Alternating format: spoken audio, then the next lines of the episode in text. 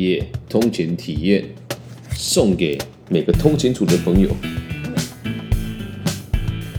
在不同的城市穿梭，坐车往来，常常看平凡与没落，心里的疲惫也都只能默默。比如想问，为什么大家都那么堕落？又比如说，自己怎么会那么脆弱？好像每个人从生命中都只是路过，再怎么积极应对，都只能错过。坐车的时候，总期待可以跟美女邂。逅，但是也都只能闻到隔壁邻座大哥的汗臭，但也都期待下次坐车运气可以不错。我讨厌坐电联，因为车厢常有香水味，但味道低廉。重点还他妈的要我准备一。